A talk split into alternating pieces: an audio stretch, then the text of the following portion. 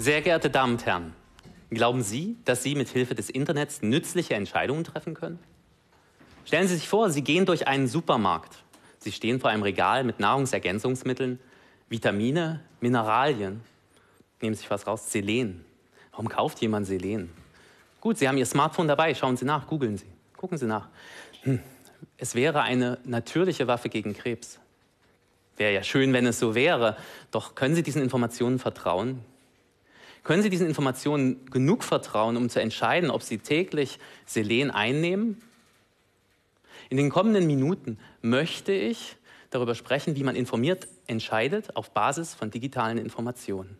Als Kognitionspsychologe und Entscheidungsforscher erforsche ich, wie man Verbrauchern helfen kann, digitale Risiken einzuschätzen. Wenn Sie jetzt ins Internet gehen und nach Gesundheitsinformationen googeln, ist Ihnen klar, Sie werden unzählige, einander widersprechende Seiten finden. Es ist nicht die Frage, ob Sie was finden. Die Frage ist, was finden Sie, wenn Sie ein Gesundheitsproblem haben? Wenn Sie vor einem Arztbesuch stehen, nach einem Arztbesuch, vielleicht meinetwegen auch während eines Arztbesuches. Wir im Harding Zentrum für Risikokompetenz haben uns auf breiter Basis Gesundheitsinformationen angeschaut und haben zunächst mal festgestellt, jede zweite ist nicht dafür gedacht, eine Entscheidung vorzubereiten. Das wissen die Suchenden aber nicht. Des Weiteren haben wir festgestellt, dass nur die wenigsten Informationsangebote sie tatsächlich über die Fakten informieren, über die Faktenlage, über die Evidenz informieren, welche Konsequenzen sie zu erwarten haben, wenn sie etwas Bestimmtes tun oder nicht tun. Würden Sie diese wenigen finden? Vier von fünf Erwachsenen, gesunden Erwachsenen in Deutschland denken, dass sie das können. Aber warum werden interessengeleitete Angebote wie das Zentrum der Gesundheit immer noch häufiger aufgerufen als unabhängige Angebote wie gesundheitsinformation.de vom Institut für Qualität und Wirtschaftlichkeit im Gesundheitswesen? Wenn Sie die falschen Informationen nutzen, gehen Sie Risiken ein.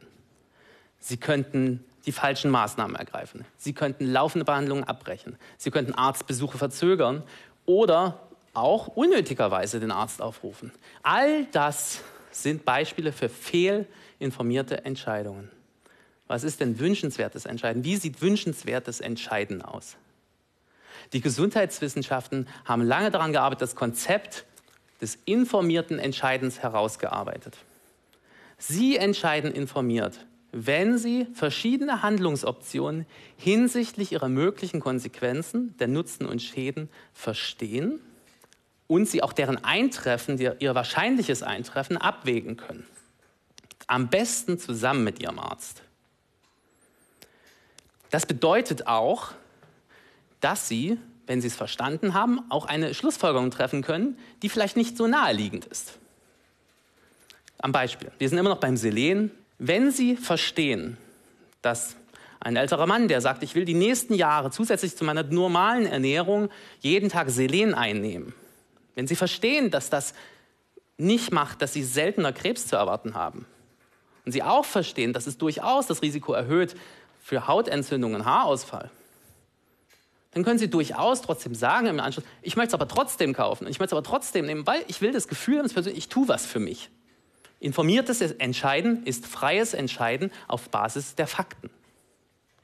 Und das führt uns zu der Frage, welche Informationen müssen gegeben werden, damit ein Verbraucher informiert entscheiden kann.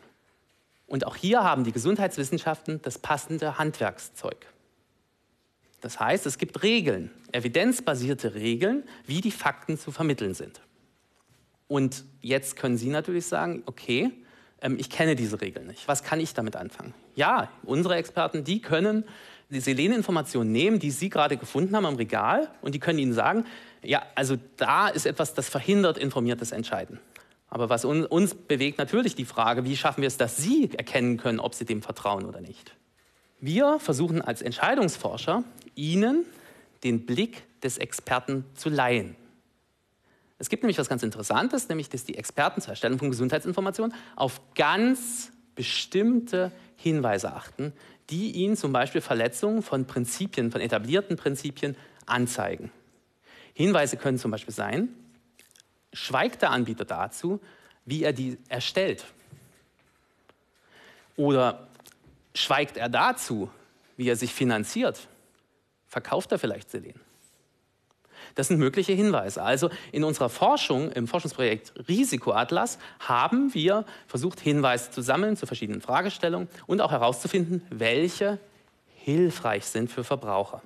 Wir mussten also herausfinden, welche Hinweise auftreten, wenn informiertes Entscheiden ermöglicht wird und welche Hinweise auftreten, wenn kein informiertes Entscheiden ermöglicht oder gar verhindert wird. Was haben wir getan? Wir haben echte deutschsprachige Gesundheitsinformationen in rauen Mengen gesammelt und haben diese analysiert hinsichtlich der Verteilung von Hinweisen. Welche weisen etwas über die Finanzierung auf, welche sagen etwas über ihre Methoden. Und haben dann den gleichen Packen von Gesundheitsinformationen weitergegeben an Experten. Experten auf dem Gebiet der Erstellung von Gesundheitsinformationen, sowohl akademische als auch praktische Experten. Und die haben ganz unabhängig von, von unseren Analysen ihre Bewertung abgegeben, sodass wir zusammengenommen einen kleinen Ausschnitt der digitalen Welt haben, der von Experten bewertet wurde. Und der erlaubt uns nun das Folgende. Zu schauen, welche Kombination von Hinweisen, die von Verbrauchern geprüft werden kann, denn das können auch nicht alle, ist am ehesten in der Lage, die Spreu vom Weizen zu unterscheiden. Und wir erlangten am Ende ein Werkzeug, das wir Fast and Frugal Tree nennen, was eigentlich eine Modellklasse aus anderen Bereichen ist. Aber wir nennen es Fast and Frugal Tree deshalb, weil es schnell und sparsam, frugal ist. Sie denken jetzt bei Entscheidungsbäumen vielleicht schon an so weit verzweigte Gebilde. Das ist es nicht. Die Fast Frugal Trees sind eigentlich eher Prüfketten, robuste Prüfketten. Sie prüfen den ersten Hinweis und vielleicht ist da die Prüfung schon zu Ende. Und wenn nicht, prüfen Sie den zweiten Hinweis. Und vielleicht ist da die Prüfung schon zu Ende. Und vielleicht prüfen Sie den dritten Hinweis. Das Grundprinzip ist, die Reihenfolge der Hinweise ist vorgegeben und wenn die Prüfung einmal zu Ende ist, ist sie vorbei. Dann kann sie auch nicht wieder neu aufgenommen werden durch andere Hinweise. Jetzt mal konkret am Beispiel. Wir sind immer noch bei unserem Selen. Und ich möchte Ihnen natürlich auch ähm, den Entscheidungsbaum darstellen, den ich durch meine Forschung gefunden habe zur Prüfung von Gesundheitsinformationen. Erster Hinweis. Bitte prüfen Sie, hat der Anbieter Zahlen zu den Konsequenzen der Seleneinnahme angegeben? Falls das nicht der Fall ist und es keine Begründung gibt, keine gute Begründung, die einem sagt, warum es keine Zahlen geben kann, dann ist hier schon die Warnung.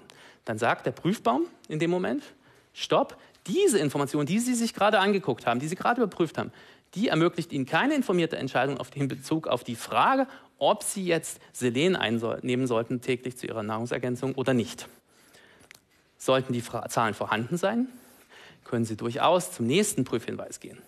Und da geht es dann darum, ob etwas zur Zuverlässigkeit der Zahlen gesagt wird und auch ein Hinweis mit der Frage, ob etwas gesagt wird, bei wie vielen Menschen die Intervention in dem Beispiel das Selen wirkt. Und wenn das vorkommt, und ich sage Ihnen, das kommt wirklich selten vor, dann ist es eine Art Entwarnung. Es bleibt, falls das nicht da steht, immer noch ein letzter und vierter Hinweis hier. Und der sagt, bitte prüfen Sie, gibt der Anbieter an, wie er seine Quellen zusammenstellt, wie er seinerseits die Daten zusammenstellt, um Ihnen Informationen anzubieten. Das hat jetzt drei Vorteile, das Verfahren. Das erste ist Transparenz.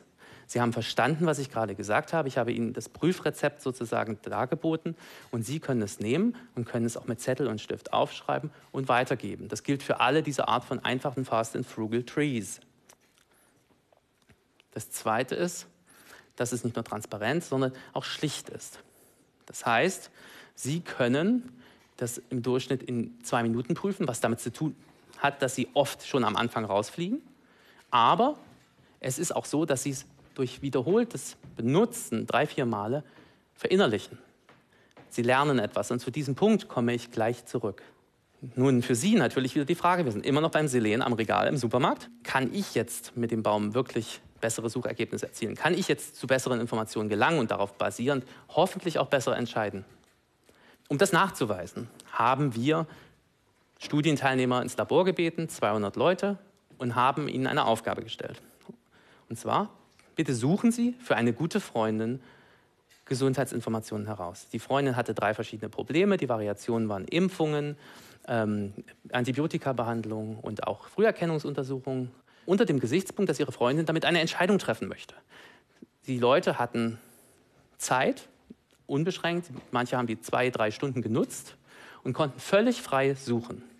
Die Hälfte hat natürlich unseren Entscheidungsbaum bekommen, um damit zu arbeiten. Und was wir gemacht haben, ist, die Suchergebnisse, das, was uns die Probanden für ihre Freundin geliefert haben, genommen und wieder den Experten rübergeschoben und gesagt, beurteilt das. Und es kam raus, das, was sie sich wünschen, durchaus, und was wir uns wünschen, ich mir gewünscht habe natürlich, dass durchaus Leute, die den Entscheidungsbaum hatten, eher Suchergebnisse geliefert haben, die von Experten ähm, so eingestuft wurden, dass sie eine informierte Entscheidung ermöglichen. Ich fasse das jetzt mal zusammen. Was haben wir gelernt? Zunächst mal ganz konkret, wenn Sie am Regal stehen und eine Gesundheitsinformation prüfen oder auch wenn Sie am Computer sitzen, es ist absolut wichtig natürlich, dass Sie kritisch prüfen und vor allem dahingehend, wie ermitteln und beziffern die Anbieter die potenziellen Nutzen und Schäden dieser Maßnahme, die Sie gerade interessiert, zum Beispiel Selen zu nehmen. Das ist der konkrete Punkt, der einfache. Aber der allgemeine Punkt ist ein bisschen größer. Der dahinterstehende Punkt ist natürlich der, dass Sie in der Lage sein müssen, bedarfsgerechte und qualitätsgesicherte Informationen zu finden, auszuwählen, kritisch zu bewerten und daraus auch Handlungen abzuleiten. Das sind Kompetenzen, die Sie als Verbraucher im 21. Jahrhundert benötigen. Sonst können Sie von der Digitalisierung nicht profitieren. Und jetzt kommt natürlich gleich das Aber, aber Entschuldigung, ich gehe nicht mehr in die Schule, ich gehe nicht mehr in die Uni, ich gehe auch nicht zur Volkshochschule, weil ich habe ja keine Zeit. Viele Verbraucher haben Familie und Arbeit und keine Zeit, das jetzt noch zu lernen, wenn es nicht noch aus der Schule oder wenn es jemals in der Schule gelehrt wurde. Also konkret gesprochen, wir haben das Problem auf dem Tisch, warum beschäftigt sich der Verbraucher damit? Und genau da rein spielt das Werkzeug, was ich Ihnen heute gezeigt habe. Dieser Entscheidungsbaum ist ein Beispiel für einen Boost. Boosts sind kompetenzförderliche Werkzeuge, Boosting, Anschieben. Die versprechen Ihnen einen Nutzen, auch eine Zeitersparnis, eine, Alltagstauglichkeit auf der einen Seite. Das heißt, Sie haben einen Grund, es zu nutzen. Aber auf der anderen Seite sollen sie Ihnen helfen, etwas zu lernen, während Sie es benutzen. Das ist ein Versuch, sozusagen in die Lücke reinzugehen, die da herrscht bislang. Wie bringe ich diese Inhalte zu Leuten, die eigentlich nicht mehr in der institutionellen Bildung anzutreffen sind?